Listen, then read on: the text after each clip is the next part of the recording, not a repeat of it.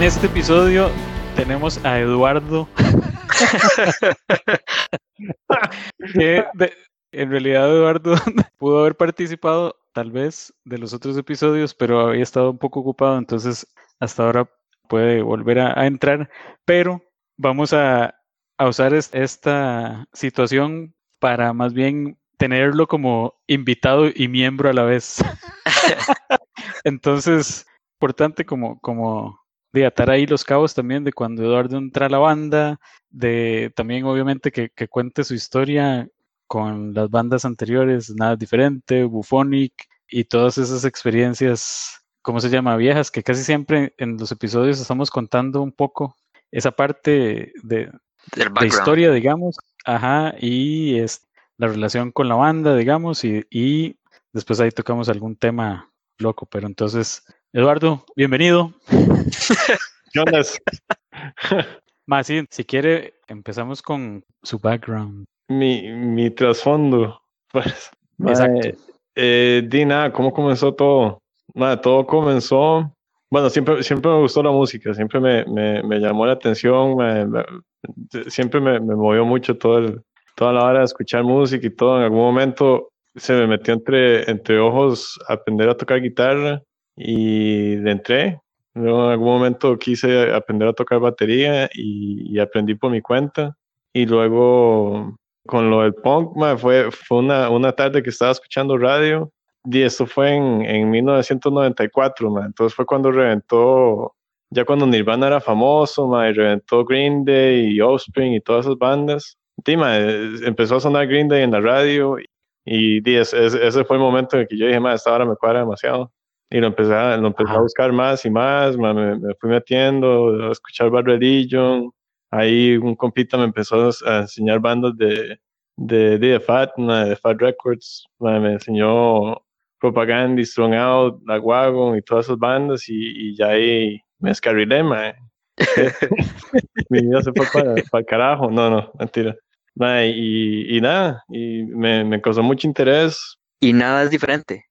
Y, y ahí aprendí que, que nada es diferente.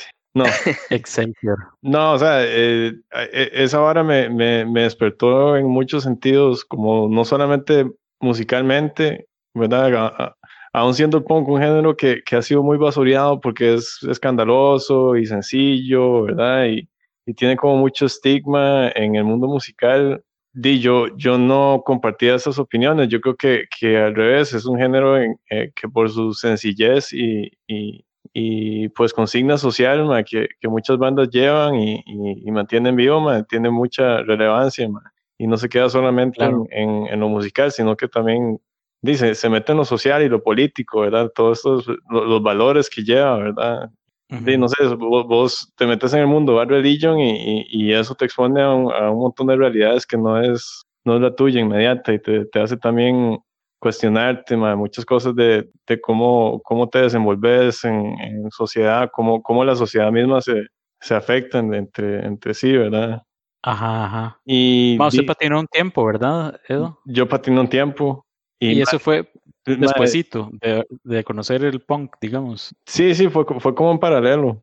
Ajá. Y di, le metía muchas ganas, pero di, nunca, nunca me, me, me adentré mucho, digamos. Pegaba buen Oli. Ma, Anduve por Heredia patinando, así como que iba al, al parque de Mercedes y, y al Palacio. Ajá. Y, y di nada, ahí, ahí rodaba, rodaba mucho. Y di, lo- dis- dis- disfruté mucho esa época, pero di, siempre desemboqué mucho en la música, mucho más en la música que, que en patinar. Entonces en algún momento dejé de patinar. En, en esos rides fue que conoció a Carlos y a Solín y a esos maes, o porque es que ellos no patinaban, creo, pero al ser de Heredia y al tener afinidad, ¿verdad? Musical, o sea, el- el- escuchando punk y la vara, ¿los conoció ahí o fue después? Ma, ¿Cómo yo conocí a Carlos por un amigo común que trabajaba en Insomnio. Entonces, este compita que se llama Keylor me dijo, ma, Ah, sí. estamos buscando, estamos buscando vocalista, ma, para una banda y no sé qué. Y ahí como que, que audicioné y estuve un rato ahí como cantando y ¿Cuál banda era, mae? esto, esto es lo que, lo que en algún momento fue inflamable. Infla. Inflamable, ¿cierto? Claro. Inflamable, pero la verdad es que en, en Inflamable, cuando salió, yo me uní como bajista. O sea, estuve como tal vez unos tres meses ahí haciendo de vocalista y como que no, no me acoplé, no, no me fui en el ride. En algún momento el Mike estaba tocando bajo, jaló y me llamaron a mí para tocar bajo. Entonces eso fue como la Mm, ok. primer, primer banda y, y Carlos tocaba guitarra en esa banda. Y Keylor Eso- batería. Y Keylor batería, el hermano de Keylor tocaba guitarra y otro Jimmy. lo cantaba. No, Giancarlo. Ah, Giancarlo, sí. Giancarlo era el, el- el otro guitarrista, que no era Carlos. ujú. Y mae, después de eso, eso que estuvimos como un par de años dándole y de la vara, no, la vara se deshizo en algún momento. En, Pero sí chiviaron, sí chiviaron y todo. sí, sí, algunos chivos así como en fiestas y así. Nada, nada así De- como, como importante. No, o sea, nada grande, nada como, como ir a tocar a la, a la alianza ni nada de eso. Sí, nada, nada. De hecho, yo conocía a Keylor por, por, Ji- por Jimmy, el otro hermano, el que usted mencionó, chico. el, eh, a Jimmy. Y eran carajillos, los más estaban carajillos. Patinaron un este, pichazo, eso más. Jimmy más, o sea, Sí. Jimmy fue el que como que empezó a patinar y el mae, ya después Keylor, como que Jimmy lo, lo, lo introdujo a la vara, pero Jimmy no se fue por el lado musical, era solo patín. Y Keylor más bien por el lado musical, exactamente. Ajá. Y Giancarlo también musical. Sí. Ok, y luego de Inflamable, mae. Mae, después de Inflamable, lo que sucedió fue que, digamos, estábamos, ok, en algún momento conocía a Solín y a Chol. Entonces, como que nos juntamos a, a montar algunas piezas mías y nos hacía falta un bajista, mae. Para entonces, es simple, tenía a Carlos de bajista.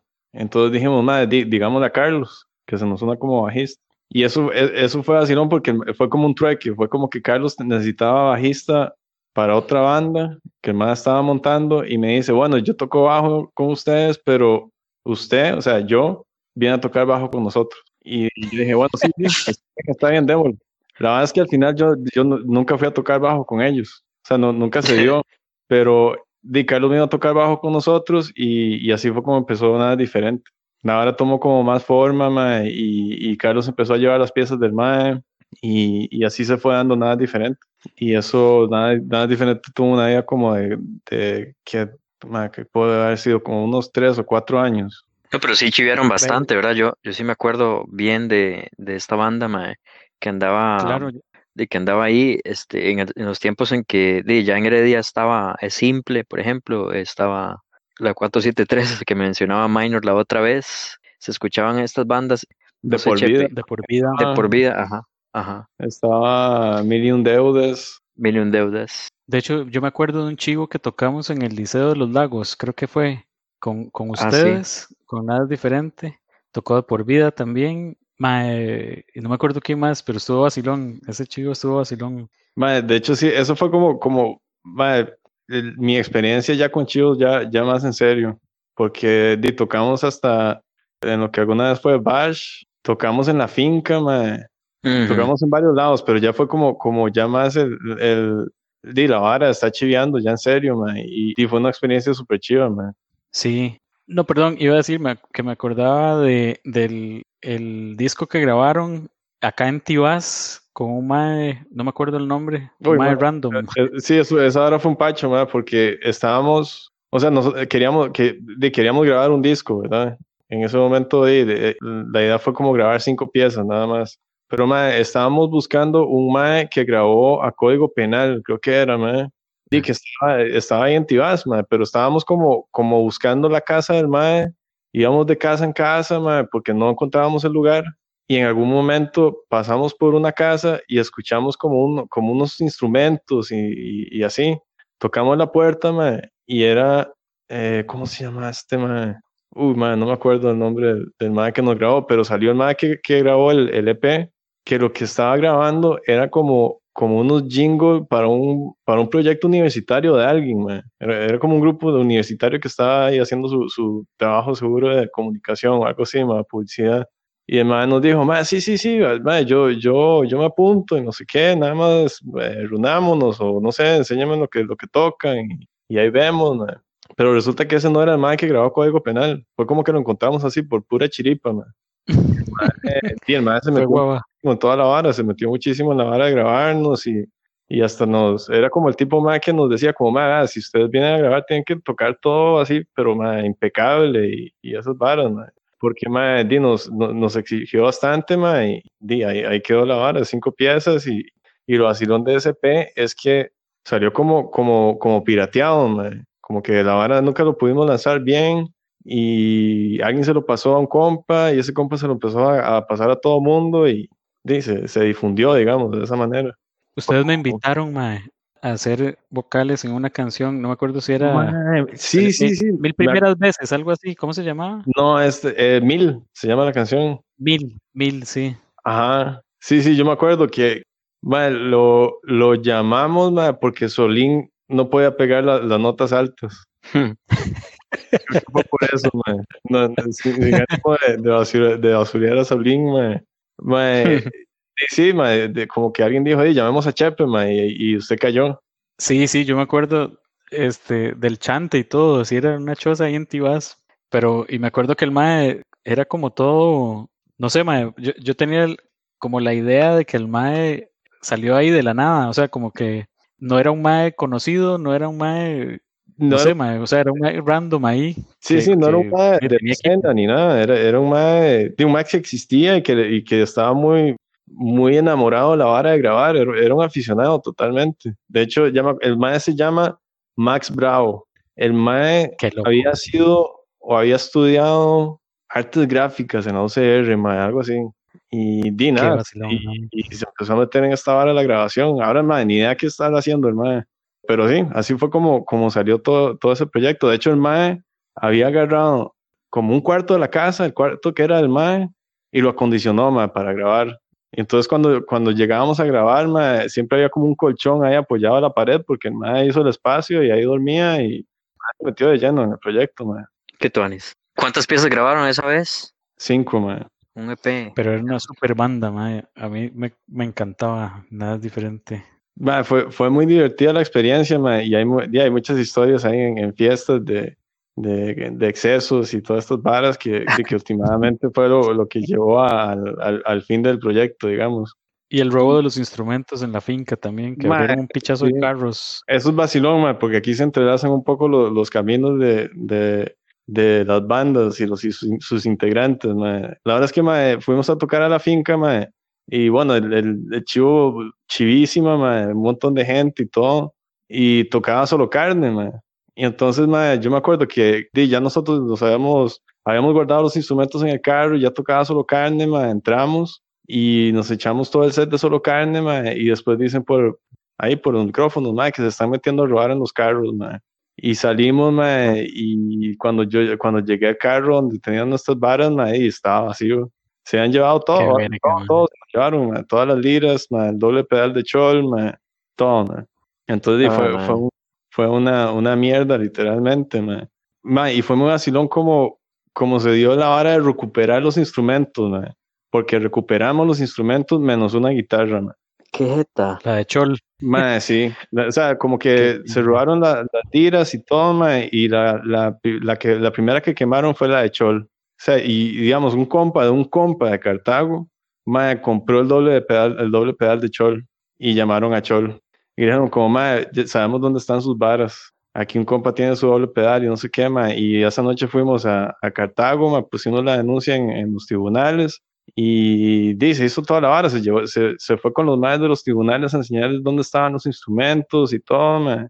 Y como al día siguiente ya habíamos recuperado las liras, menos la de Chol que habían quemado. Qué madre, pero qué bien por los, por los demás instrumentos y toda la vara. Fue demasiada chiripa, man. Ma, pero sí, qué interesante que haya que se haya movido todo el asunto y hasta el Poder Judicial y todo para que se recuperara eso, porque normalmente eso es bastante complicado.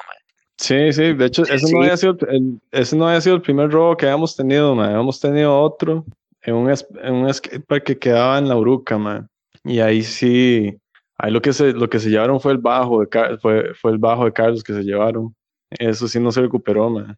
Qué mierda, yo me acuerdo, sí, digamos, ya después de esas varas, ya era como la, la, lección aprendida de no dejar las varas en el carro. sí. Pues yo, al menos yo siempre me agarraba las varas y las iba a dejar, si había que salir después o lo que fuera, las iba a dejar a algún lugar, mae, o a la choza, digamos, y, y pero mae, así como dejarlas en el carro, aunque fuera en la cajuela o lo que putas fuera, mae, no, a mí me agarró mal ride, mala, no sé, no, no, no era buena idea. sí, sí, sí. Lo bueno en mi caso, mae, es que de como yo nunca tuve nada. mae, Edu, y ok, ah, pero digamos, ustedes terminaron un tiempo después de esa vara, digamos, ¿verdad? ¿Y qué siguió? Mae, eh, ¿qué siguió? Mae, después de eso, mae, me acuerdo que, bueno, salió, salió esta banda Macbeth, que, ¿verdad? En su, en su, momento tenía a Alejandro Gutiérrez, mae, de vocalista.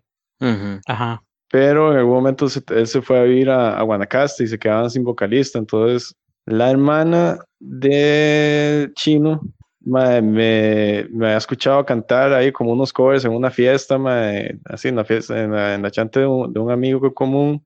Y cuando Alejandro se fue, él dijo, ma, ya, eh, llamen a Eduardo, tal vez apunte, Entonces Pelón llegó a, a preguntarme que, que, si quería eh, medirme en los vocales y, y, yo me apunté y, entonces estuve cantando con Macbeth un tiempo, Y sí, yo me acuerdo una vez, una vez que bueno, el, el, el famoso Raid a Panamá, que ese fue con Sabia. Entonces fuimos Sabia, Bufonic y Macbeth, pero sin usted.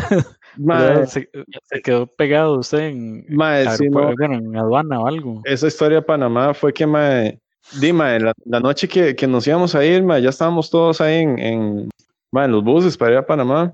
Voy a comprar el, el boleto, le doy el pasaporte al, al chaval que está en la ventanilla y me dice, ese pasaporte está vencido, ¿verdad? Yo ni me había dado cuenta, madre. tenía como dos meses de haberse vencido, una estupidez así, madre. Qué madre. Y entonces yo le digo, pero, o sea, y, todo bien si me voy así, o sea, podría entrar a Panamá si me voy con el pasaporte vencido. Y me dice, madre, si quiere se la juega, ¿verdad? Pero si está ya en la frontera y no lo deja, se tiene que, se tiene que regresar, ¿verdad? Qué respuesta, mae. Sí, sí, sí. Yo, y yo me quedé pensando y yo, mae, bueno, voy a pensar un toque a ver si compro el boleto, ¿no? Y ya después de, de considerar las implicaciones de irse con un pasaporte vencido y tratar de cruzar la frontera, mae, yo dije, mae, no, no, no, no voy a ir, la verdad es que no me la voy a jugar. Mucho, o sea, muy chiva y todas las ganas del mundo de ir a tocar, mae, pero no, no me la voy a jugar. Sí, no, al final después, mae, hubiera sido hasta problema grave, mae, uno no sabe. Sí, sí. Tal vez la historia hubiera sido distinta, solo me quedo ahí en, en, en, el, en, un limbo en la frontera, como indocumentado y, y, no estaría contando aquí la historia ahorita. fue, fue, un bajonazo, fue un bajón muy grande porque di como di, que, cuatro quintas partes de, de la banda viajamos la misma noche y cuando yo tomé la decisión de no jugármela, fue como, dime, ¿para qué vamos a ir entonces si no vamos a tocar? entonces, di, se, se, canceló el chivo de Macbeth en Panamá. Sí, pues yo me acuerdo, Pelón sí jaló. Pelón se fue con ustedes. Sí. sí, Qué ride, mae. Di no.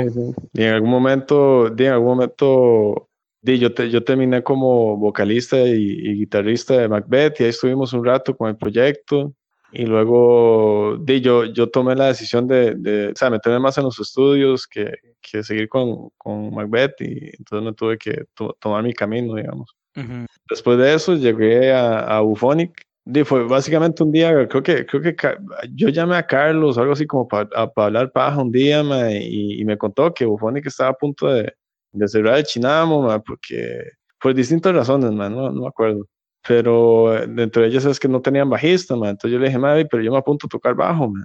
pero man, usted es guitarrista y no sé qué, y yo, man, no, no importa, man. O sea, yo, yo me apunto, me, siempre me ha cuadrado el proyecto, man, y, y, sería chidísimo como colaborar. Entonces ahí di, terminé tocando con, con Bufonic unos años también.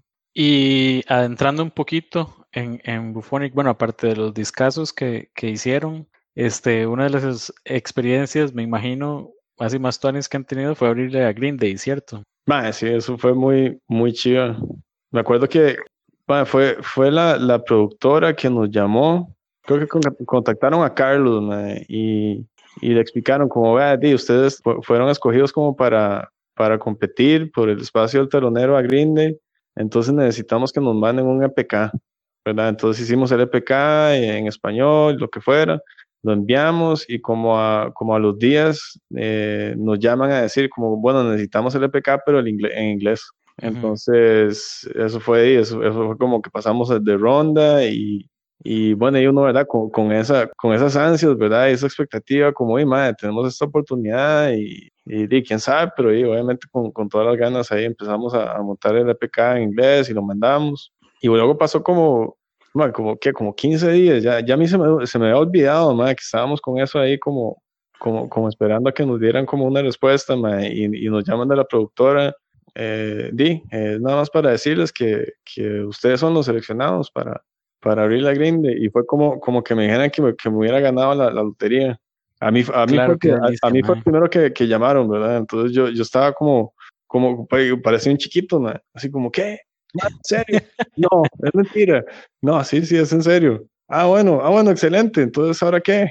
¿Verdad? Pero, como que no me la creía, entonces ahí nos dieron la información y todo, y, y ya yo empecé a, decirle a, los demás, y, a partir de ese momento fue, fue prepararnos, ¿verdad? Porque era, es otro mundo, man, es otro mundo, tocar en, una, en, una, en un estadio es, es otra dinámica, hay que considerar otro montón de cosas, ¿verdad? Porque no es como chiviar en, no, no es chiviar en el latino, ¿verdad? No es chiviar en, en un bar, ni, ni nada así, man. Es, es, es como, o sea, hasta que uno no llega a tocar en una tarima de ese calibre, no se da cuenta como de lo que hay detrás de toda la logística de un concierto grande, digamos, de festival, ya, no es el Festival Imperial o, o, cualquier de esos chivos así de categoría ya de, de estadio. Me imagino, plomos eh, consiguieron, ¿verdad? Y Tex, digamos, Guitar Tech, eran Miguel y, o sea, había, tenían gente apoyándolos, ¿verdad? sí, empezando por eso, empezando porque, porque nos dijeran, bueno, de, pedirnos un backline y un diagrama de, de verdad, de cómo conectábamos los equipos y todo, que nos pidieran que tuviéramos plomos, ¿verdad? O, técnicos, ¿verdad? Como parte de nuestro equipo, eh, es, eso fue ya, eso fue un paso más allá de lo que uno estaba acostumbrado, Y luego también estaba, estuvo toda la preparación de estar ensayando y todo, y uno, como no estaba acostumbrado a, a, ese, a ese tipo de preparación y bueno, para ese tipo de concierto nosotros sentimos la, la, tensión, o sea, como que, como que ya se empezaban a surgir como, como discusiones alrededor de cualquier tontera, era, era pura, pura ansiedad, pura, pura expectativa de ir a tocar el chivo, ¿verdad? Pero más, fue, fue súper interesante. O sea, yo, yo creo que una banda no se da, no se da cuenta del, del montón de trabajo que lleva a ser un músico profesional hasta que no, no, se, no experimenta algo así o, o, no logra como calzar esa pieza. Porque tal vez uno decía como, sí, claro, de tocar una banda es nada más ensayar y, y llevar las balas de uno ahí, un chivo X y lo que sea. Pero cuando llega uno de esos chivos, uno dice, pucha, no, más es que o sea, es, es, son sistemas de audio inmensos, ma, y, coordinar toda esa logística y que todo suena bien, ¿verdad? Que, que no se da cuenta el, el trabajo que hay detrás de, de, ser músico profesional. Claro, más allá de la, la, cantidad de gente que obviamente sobrepasa de cualquier chivo en un bar o, o, a lo que uno está acostumbrado, digamos, no es más allá de esa vara, es ya el, el, la exigencia de producción, que, que sí, tienen que preparar un rider técnico, tienen que preparar me imagino que son un montón de varas extra que uno no ve, pero que causan cierta tensión y este de trabajo de fijo. O sea, hay que trabajar también aparte de los ensayos y toda la vara para que todo salga bien, que eso debería ser normal para cualquier chivo.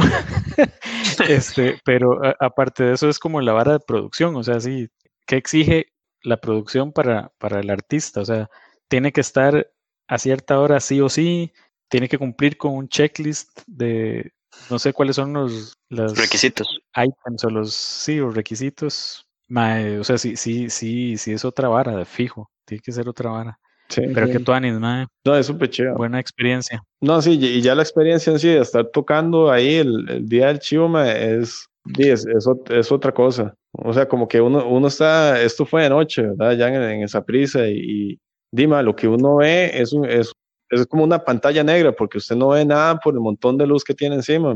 Se ven las filas de personas que están ahí en el público y lo demás es un pachón negro. Ujú. Entonces es vaciloncísimo porque uno es como, como estarle tocando ahí a un- al vacío. ¿eh? Pero, pero mae, también muy loco como el, el- la respuesta del público y, y, y así, mae, muy, muy chiva la experiencia. Sí, por cierto, sí, ¿cómo les fue? Dima, la, la gente, Yo me acuerdo. la gente reaccionó Ujú. súper chiva, mae, y, y así como que en algún momento, o ya después del chivo, no- nos, los técnicos no- nos contaban mae, que, el, que el, el baterista de Green Day se asomaba ahí desde, desde, desde el backstage ahí para ver el chivo y así, mae, sí, son varas muy, muy tuanes. Ustedes echaron un chivazo, ma. Yo, yo estaba ahí. Yo me gané entrada VIP. Que- Entonces estaba ahí adelante, ma, viendo la vara y fue un chivazo, ma. O sea, impecable, así fue en, en, en show y toda la vara. Sí, no es que se notara acelerada la vara como que iba, pero sí había como un, como un pace rápido. O sea, tenían que ir esta vara y esta vara y esta vara. Pero, ma, fue un chivazo. O sea, yo sí, sí lo disfruté un montón. mae, sí, sí, sí, fue, fue, fue, una experiencia que se disfrutó muchísimo, mae. A pesar de eso, ¿verdad? Como, como todas Y a esas- Bufonic también. No, mentira. toda- como todas las exigencias de producción, ¿verdad? Como mae, tienen 25 minutos, 22 minutos para tocar, mae, y uno ahí con el tiempo tallado, los técnicos le decían como, mae, están bien, nos quedan 7 minutos, no sé qué. Pues uno encima un montón de cosas y, y todo, pero se disfrutó mucho la experiencia, mae, fue súper tuanis. Buenísimo. Ma, ¿podría ser esta la mejor experiencia, digamos, a nivel de músico desde sus inicios hasta ahora? Es una, es Ma- tricky, ma.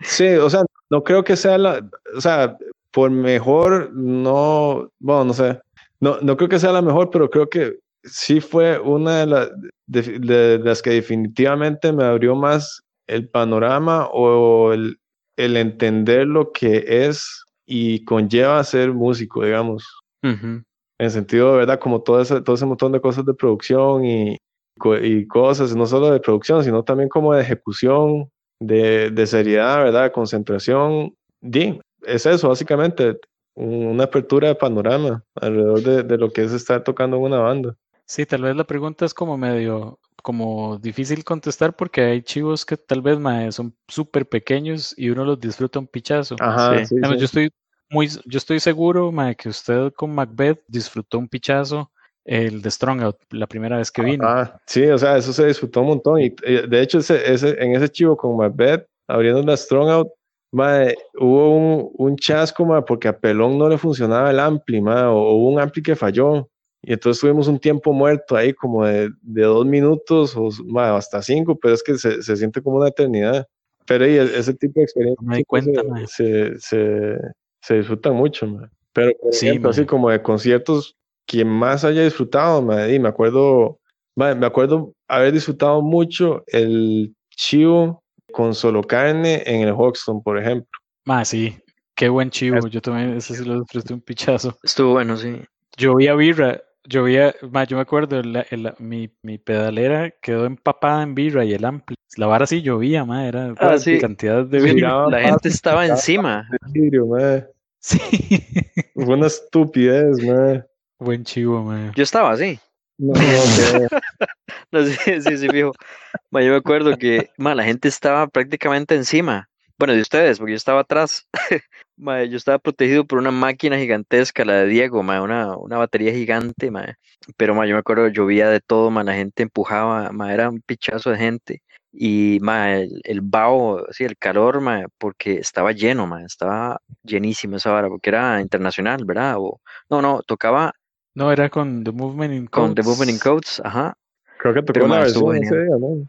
Ah, sí, la versión tocó antes. Ah, bueno, y continuando entonces con, ¿cómo se llama? La línea de tiempo. Una vez que, bueno, Bufonic ya decide terminar, digamos terminar, no sé si están en, hiatus o terminaron o qué pasó, Mae, como, pero, como que pero, la vara, la vara como funny fue que se, se desarticuló, digamos, y luego Carlos hizo un intento como de volver a, a reavivar el, el asunto, digamos. Esta segunda encarnación, digamos, o iteración de Buphonic era con Carlos en guitarra, yo tocaba guitarra en vez de bajo, el bajo lo tocaba Emanuel, que tocaba bajo en Macbeth, y en batería estaba eh, Jorge, que fue el, el baterista de Rey en Ruinas. Y con Ajá, ellos. Buffonic tocó que tal vez como dos o tres chivos. Tocamos uno en la burbujita, tocamos otro en el, en el Parqueo Nacional y creo que eso fue todo lo que tocamos. Luego de eso ya, ya Carlos eh, formó Ray en Rinas y,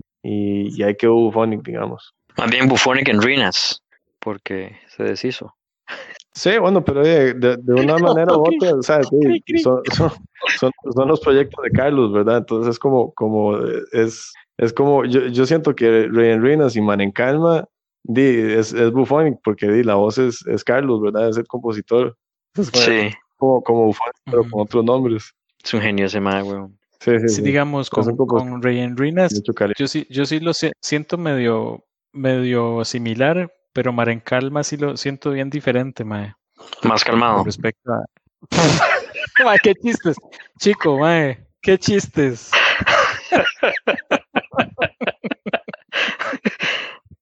es que está muy seria la vara, mae. Ok, bueno, dale.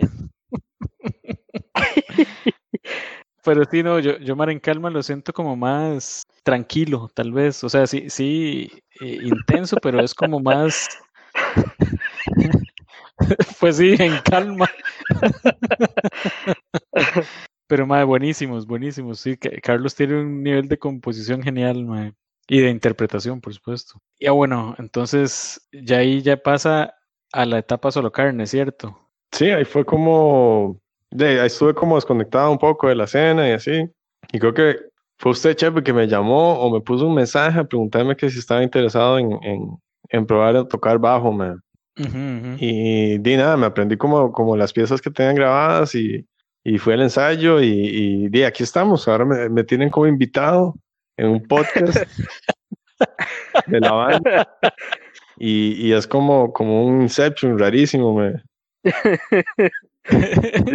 sí, no, la, la, idea era estar los cuatro casi que siempre. Hoy no está Renato, pero este, de aprovechando la vara, este, entonces sí queríamos como como tener es, su historia. Entonces, su, hoy, hoy, que, hoy, que, no está Renato, entonces la próxima semana el invitado es Renato, pero no, pero no va a estar Chico. Entonces la semana que sigue el invitado va a ser Chico. Chico. Podemos y, hacerlo así, man, sí. Y no va a estar Chepe. Entonces el que sigue, no, el invitado va a ser invitado, Chepe. De fijo. ok. Yo me apunto. Este, ok, entonces ya, ya, de en solo carne, eso fue, bueno, de hecho, ya estaba Daniel. Eso iba a decir, sí, que, no, de dele, chico. No sé que, así que ya estaba Daniel y pues él había compartido la idea de que, de que él ya no quería tanto estar tocando bajo, sino guitarra, ¿verdad? Que era como más su instrumento. Y en ese momento entonces decidimos buscar un bajista. y ahí eh, hemos hablado con varias personas, un, un par de, de, prospectos y todo. Eduardo al final fue quien se acopló riquísimo, man. De hecho, yo siento a Eduardo muy bajista, pese a que él es guitarrista, o sea, o, o su instrumento principal, de, o desde que comenzó en la música, man, es, ha sido la guitarra, pero yo lo, siento muy bajista porque él ha entendido muy bien el, el rol, digamos. Bueno, eh, porque lo, nos entendemos bastante bien, por lo menos musicalmente. Esa es la parte que, que yo noto, me he notado del, del boost, digamos, que ha tenido Solo Carne en los últimos tiempos, ma, porque gracias a Eduardo ma, podemos grabar, o gracias a que Eduardo está con nosotros, ma, podemos acelerar un montón de proyectos y cosas que teníamos ahí, eh, sin menospreciar, obviamente, lo que Daniel hizo también en, el tiempo en que estuvo con nosotros, pero Eduardo nos ayudó a, a, aportar un montón de creatividad y de, de, implementar un montón de musicalidad a la banda, de entendimiento de, de todas las partes, de, de, ser más creativos, ¿verdad? De abrirnos más a las cosas, y gracias a eso, pues se, se grabaron este par de EPs que tenemos hasta la fecha desde, desde Eduardo, de hecho. Correcto. Yo los hice. sí. Más, si no, este, hay varas que, digamos, yo me acuerdo eh, de ver a Eduardo tocando guitarra. Me acuerdo que tenía una. Era, era como una Epiphone, como una Les Paul. Ajá. No sé si era el estándar, que era como negra con blanco. Sí, sí, sí. De hecho, me acuerdo de verlo tocar con una camiseta que era manga larga, negra, como con varas de calavera. Ajá. Y ese chivo es, ah bueno, ese fue, ese chivo fue el de los lagos, el, el que le está diciendo con nada diferente. Qué memoria, yo me acuerdo que, que, yo dije, ma, este ma es un monstruo, o sea, tocando guitarra. Y luego, ya conociendo la faceta de bajista, y es cierto, ma, yo digo, este ma es un monstruo, o sea, toca, digamos, las dos cosas, las domina muy bien, pero con el bajo siento que tiene como más personalidad, tal vez. O sea, no es un bajista convencional, no es otro bajista, sino que es como un bajo que no, o sea, difícil de duplicar, digamos, difícil de, no sé, mae. Es cierto. Es, como, como mi percepción. Es cierto, porque lo noto porque Dave siempre está creando. Yo escucho a Eduardo siempre cambiando un poco los riffs, eh, siempre cambia todo. no, y, y, tal vez en, el buen sentido de la palabra, o de la, frase en, lo que se hizo antes, pero entonces añade algo más o lo mejora o, lo, o lo, cambia para bien, ¿verdad? Porque tal vez le sonó en el momento mejor y así. Y eso, ma, esa creatividad es la que, la que yo veo, como dice Chepe, ma, que, que le da personalidad, por lo menos como bajista. No sé como persona, como persona es una... ¿Soy, soy, qué, chico? No, no, no, No, como esta es, digamos, muy completo, porque, o sea, lo domina. Yo pensaba que, que había pasado muy poco tiempo, digamos, con el bajo, pero cuando ya llegó con, con nosotros, pues era pues, un bajista que más bien aportó mucho más, como le decía, añadió a lo que ya había más trabajo y más creatividad, o sea, añadió su propia marca, digamos, dentro del bajo. Y es que, la, la verdad es que el, el bajista de punk normalmente no es como solo, ¿verdad? No es solo como llevar una base y listo, sino que tiene que tener ese algo que se aprecie, o sea, que, que haga una diferencia. Y yo creo que Eduardo como que sobrepasa esa vara, o sea, si, no es solo ahí la presencia ya, sino que hay mucho, mucho atrás, ¿verdad? Mucho, no solo hace sólida la base o, o, o le da confianza a Chico, y a todos nosotros, sino que como que tiene sus momentos creativos en vivo y, y eso aporta un montón. No sé. Dimas, muchas gracias. Se, aprecia mucho esas palabras tan, tan elocuentes. Esto es el invitado, hay que decirlo, ma. no, no, muchas gracias. Eh, es, más, es más, no, porque, porque, o sea, viéndome a mí mismo tocar es nada más como, como que, como que nada más fluye, ma.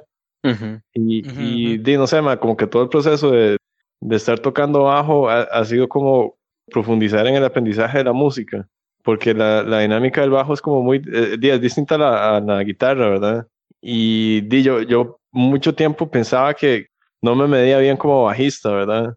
Entonces tal, vez esa, esa, misma, ese mismo clavito que me quedaba ahí me, me, me lo sacaba como tratando de entender mejor el instrumento, digamos. Sí, yo creo que esta, ¿cómo se llama? Esto último que hemos hablado, Eduardo, nos puede llevar tal vez como al, al, al tema profundo de hoy,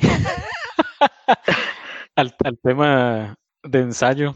Bueno, no sé si les parece que hablemos de dinamismo, porque yo creo que es como importante saber o rescatar esas cualidades que, de que una persona pueda tener para actuar con enérgicamente y con diligencia y que y que aporte no solo en la música, sino que en cada ámbito de, de su vida, ¿verdad? El ser dinámico es como de no quedarse ahí en el status quo y varado y sin más, sino estar como creciendo, como activo, como exacto, como creciendo y dando, dando ideas innovadoras, dando, no sé, como estar transformándose constantemente y estar eh, no solo vigente, sino aportando. Sí, muy Entonces podemos tomar como, como ese hilo, tal vez, para este podcast. Excelente, muy bien. Eh, o sea, el, el, momento de estarse reinventando, de estarse creciendo, de estar siendo una persona distinta cada vez, no, no dejándolo atrás necesariamente todo, pero sí siendo una mejor versión cada vez, ¿verdad? Quitando las cosas que uno tenía antes eh, más o no provechosas y cambiando las cosas para mejor, man. Yo creo que sí, por ese lado es el tema, dinamismo. Sí, y digamos, dentro de toda esta improvisación, tal vez, este, yo Eduardo, no sé, como que calza, toda esta vara me calza con la personalidad de Eduardo Y a Eduardo yo siempre lo vi o lo relacioné mucho con Strongout, no sé por qué. Y ellos, si, si uno ve el logo, es el, el Astrolux, que al final de cuentas es como la, esa masa de, energía que está siempre en movimiento y que siempre es como, como dime, en continuo actividad. Entonces, yo creo que, es, que sí es como importante hablar de estas varas, porque a veces dime, nos estancamos un toque, o por ejemplo, ahorita en, tiempos de pandemia, de que, que la gente que tiene trabajo tal vez está como muy enfocada solo en, sacar su brete diario y de, alguna gente también entra en una zona de confort ahí medio tiesa, sin plantearse que pueden hacer un montón de cosas más durante y, los que no tenemos trabajo este tenemos que, que, no solo buscar el brete sino también ver en qué forma podemos este no sé, aportar y, movernos, no quedarnos ahí haciendo nada. Entonces, de, para la gente que está escuchando la vara, yo creo que es como un buen momento para de, ahí como tener introspectiva y ver de qué forma pueden mantenerse activos en algo y ojalá que sea aportando algo no solo al bienestar de la persona, sino de la comunidad, ¿verdad? De su comunidad y luego ahí que se vaya permeando, pero, pero es como una vara digamos. Eh, Eduardo creo que no, que no lo sabe, pero, o sí se lo he dicho por ahí a veces, pero siento que, que, inspira mucho sin saberlo.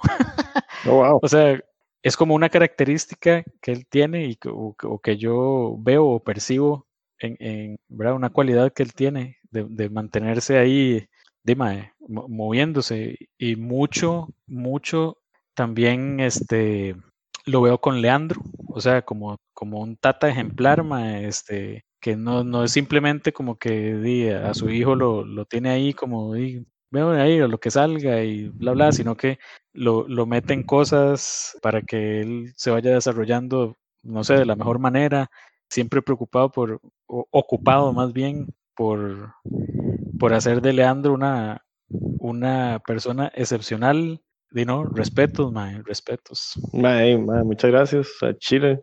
No, no, no, no tengo palabras para agradecer el, las flores que me acaba de echar. entonces ya, ya terminamos, ya terminamos el podcast. Entonces.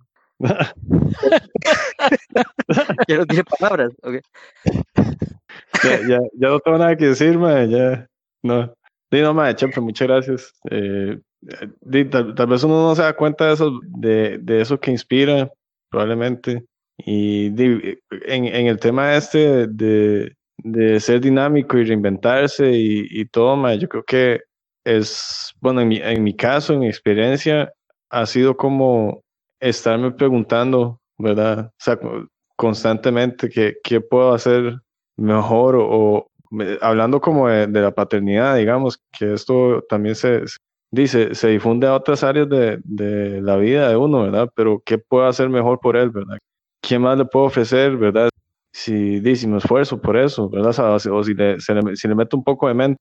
Digamos, ahorita que estamos con, con las clases virtuales, ¿verdad? Por la pandemia y, todo esto, y me ha, tocado como ser el maestro él también, literalmente, y estamos como, está, está, aprendiendo a leer, está aprendiendo a sumar y a restar, y, y es, es un reto nuevo, o sea, y consume mucho tiempo y mucho esfuerzo, y, y es, es, es, eso que dice Chepe, ¿verdad? Como, como, el mantenerse dinámico, ¿verdad? Porque yo, por ejemplo, en, en nuestro caso, siendo papá y enseñándole a, leer y escribir todo esto, no, no podría hacerlo si no, si no mantengo una mente abierta, por ejemplo, o, si no eh, acepto que, que, que, es un proceso para él también y, y qué puedo hacer yo, por ejemplo, para, para que él o, o para que yo pueda ayudarle mejor a, aprender.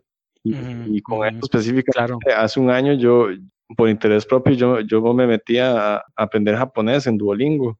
Y yo me acuerdo que en el momento que, que empecé a aprender como todos los kanjis o, los kanjis, ¿verdad? Los primeros kanjis que uno aprende en, en, japonés y así, uno se da cuenta de, lo abstracto que es aprender a, a, leer y escribir para un niño.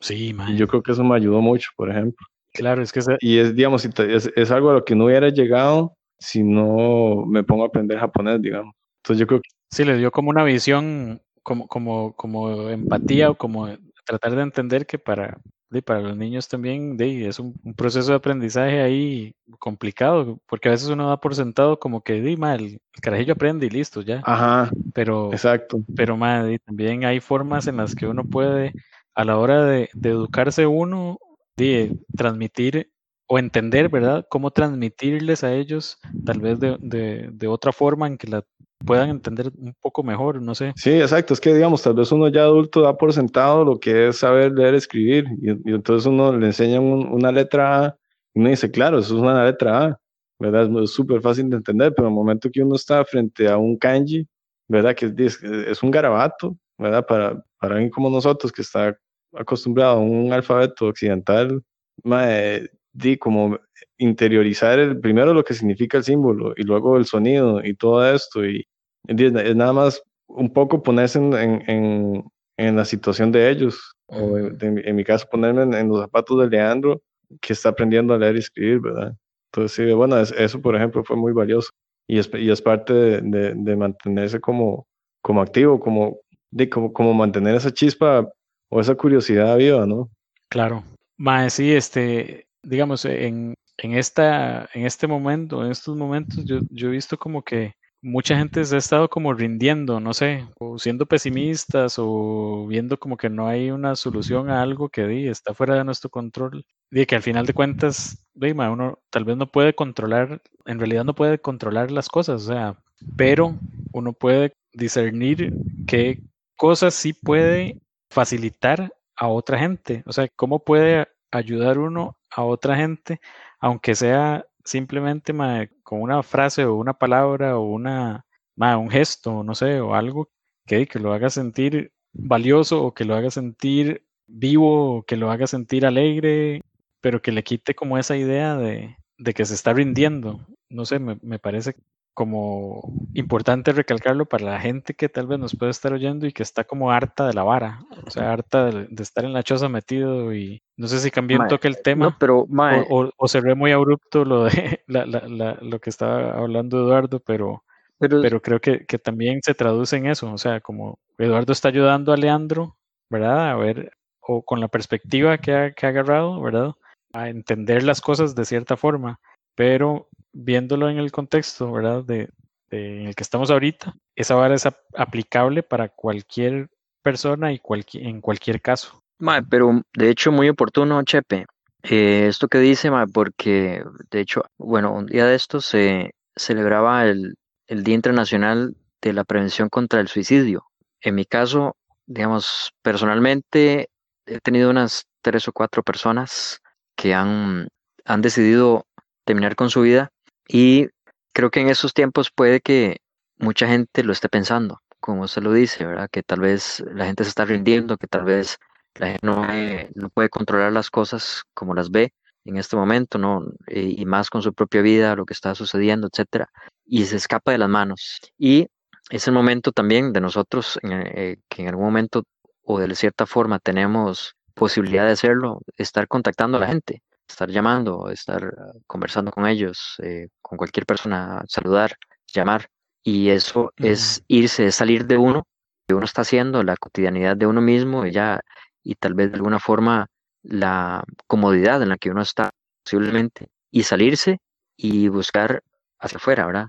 Socialmente. Y eso es otra forma de reinventarse, es otra forma de, de ser dinámico, es otra forma de ver los tiempos en los que estamos viviendo y y decir, hay gente que la está pasando mal, hay gente que no la está viendo bien, ya sea económicamente, emocionalmente, eh, un montón de, factores o situaciones. Y yo creo que eso es una forma, ¿verdad?, de vivir eh, pendiente o sabiendo que en los tiempos en los que estamos viviendo ahorita están difíciles, eh, no sabemos cuánto va a tardar más esto, pero entonces vivir, no solamente conformarnos con nuestra propia forma de vivir en la que estamos ahorita, bien cómodos o no, o como sea, sino salirnos un poco de esto y buscar a la gente, buscar eh, socialmente más allá de lo que se hacía antes.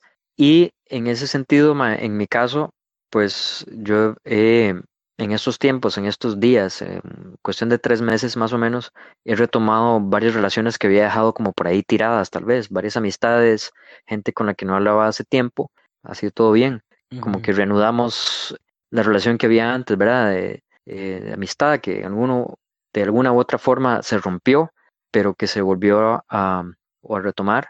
Y mm, por, el hecho de tal vez la obligación de estarnos aquí, de estar metido uno acá eh, haciendo nada, tal vez en la casa, pero también el hecho de pensar, uno empieza a pensar en las demás personas, qué estarán haciendo tal persona, qué estará haciendo tal otra, y buscar también entablar esas relaciones nuevamente.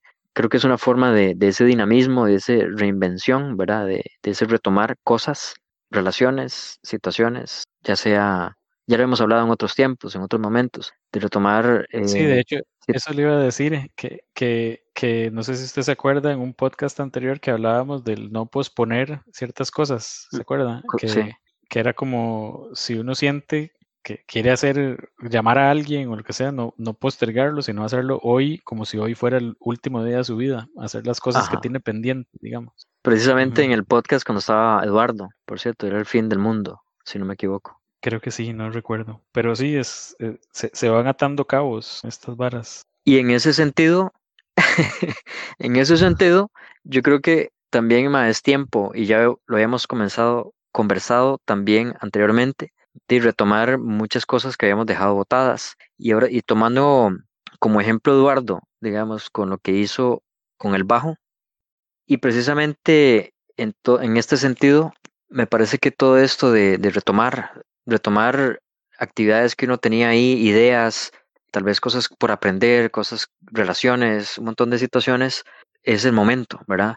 Y tomando también un poco lo que Eduardo nos decía, o sea, la forma en la que tocaba antes, que tal vez no estaba satisfecho con lo que hacía y lo mejoró, ¿verdad? Perfeccionó y trató de hacerlo más propio, ¿verdad? más suyo y así con todas las cosas que está haciendo, ¿verdad? Con lo, con lo que hablaba también de la educación de Leandro, ¿verdad? Que se ha tenido que esforzar de una manera distinta y más en el momento en el que estamos y eso pues hace luego uno estar dinámico, ¿verdad? Estarse moviendo, estar haciendo cosas que uno no se veía hace, un, hace unos meses, que ahorita uno va a tener que hacerlas. Y por otro lado, también en la parte física, yo creo que Eduardo ha cambiado, digamos, mucho en su, en su propio físico, ¿verdad? Él, él mismo ahorita ha sido, o sea, es- se ejercita mucho más, hasta con Leandro, ¿verdad? Han- se ha metido a clases de, de taekwondo, de natación y de cosas.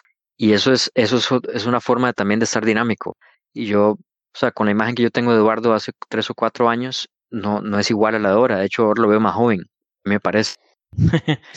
Sí, sí. Sí, es- estoy más viejo, pero más joven. Es lo que llaman viejoven. No, pero Viejo joven. eh, eh, digamos, es vacilón que le hayan puesto a, a este episodio. Bueno, No, porque, di- dinamismo. ah, dinamismo. Bueno, pero me, acuerdo el, el- el episodio del fin del mundo que yo conté una historia de, de la mamá de un amigo que se estaba sintiendo mal y se, se- en el momento se preocupó porque pensaba que se estaba muriendo.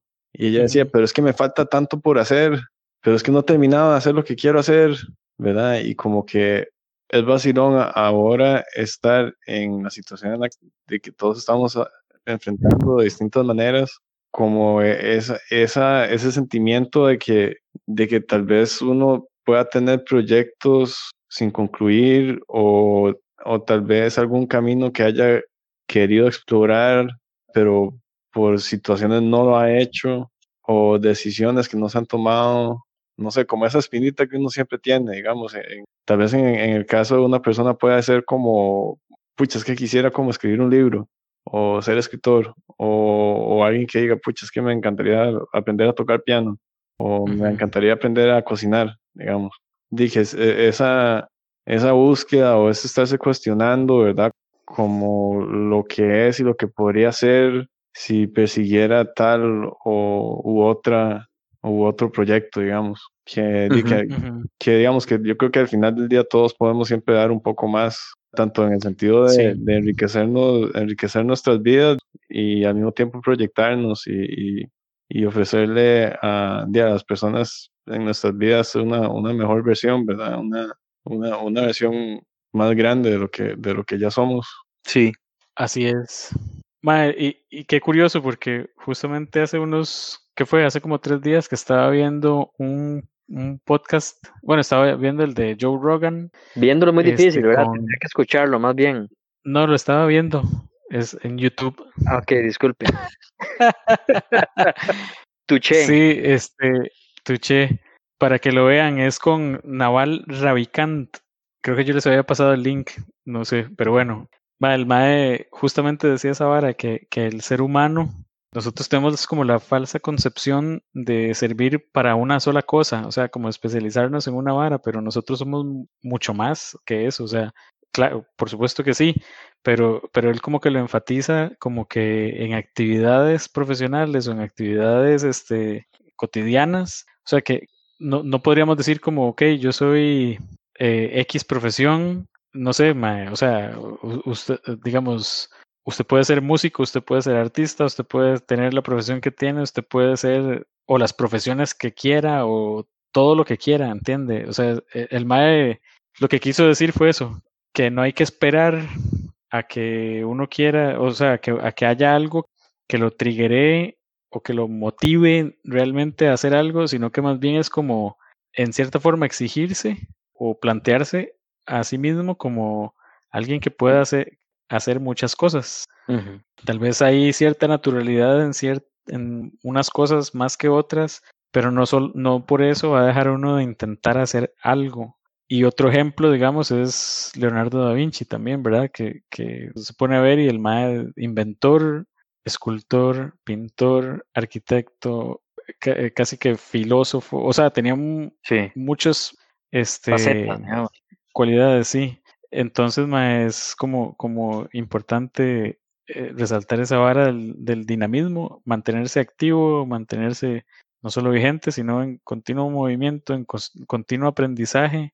Y de ahí, más darle, darle, mandarse, ejecutar, ejecutar, ejecutar. y yo creo que, que con eso nos, nos podemos despedir por este episodio. Muchísimas gracias, este Edo, chico. Un placer hablar con ustedes. Y no sé si tienen algo más que, quisieran decir o. Dime, las gracias. Las gracias por, por darme la oportunidad de colaborar con, con Solo Carne. Y di nada. Yo creo que es importante tener presente que más allá de la motivación hay que ser o tener determinación para, para seguir avanzando. Excelente. Así no, es. No, mae, nombre mae, Eduardo, pero nada que ver con ese agradecimiento. Más bien, eh, gracias a ustedes, weón, por, por aportar un montón de cosas, mae, un montón de dinamismo, precisamente, de creatividad y de, y de, de ganas de, de, hacer las cosas diferente a como se venían haciendo, aportar en, en, ideas y de, de, un montón de cosas, ¿verdad? O sea, tampoco es como que usted haya llegado ahí por, por haber sido escogido y nada, más bien usted está aquí. Sí, es como, es, más, que miembro hermano, o sea, es, y más que compa hermano, o sea, ahí, ahí. Salud, pues. Es cierto, sobra, sobra ese agradecimiento. Pues entonces sí, muchas gracias. Este, que pasen bien. Y nos vemos la próxima. Se cuidan, pues.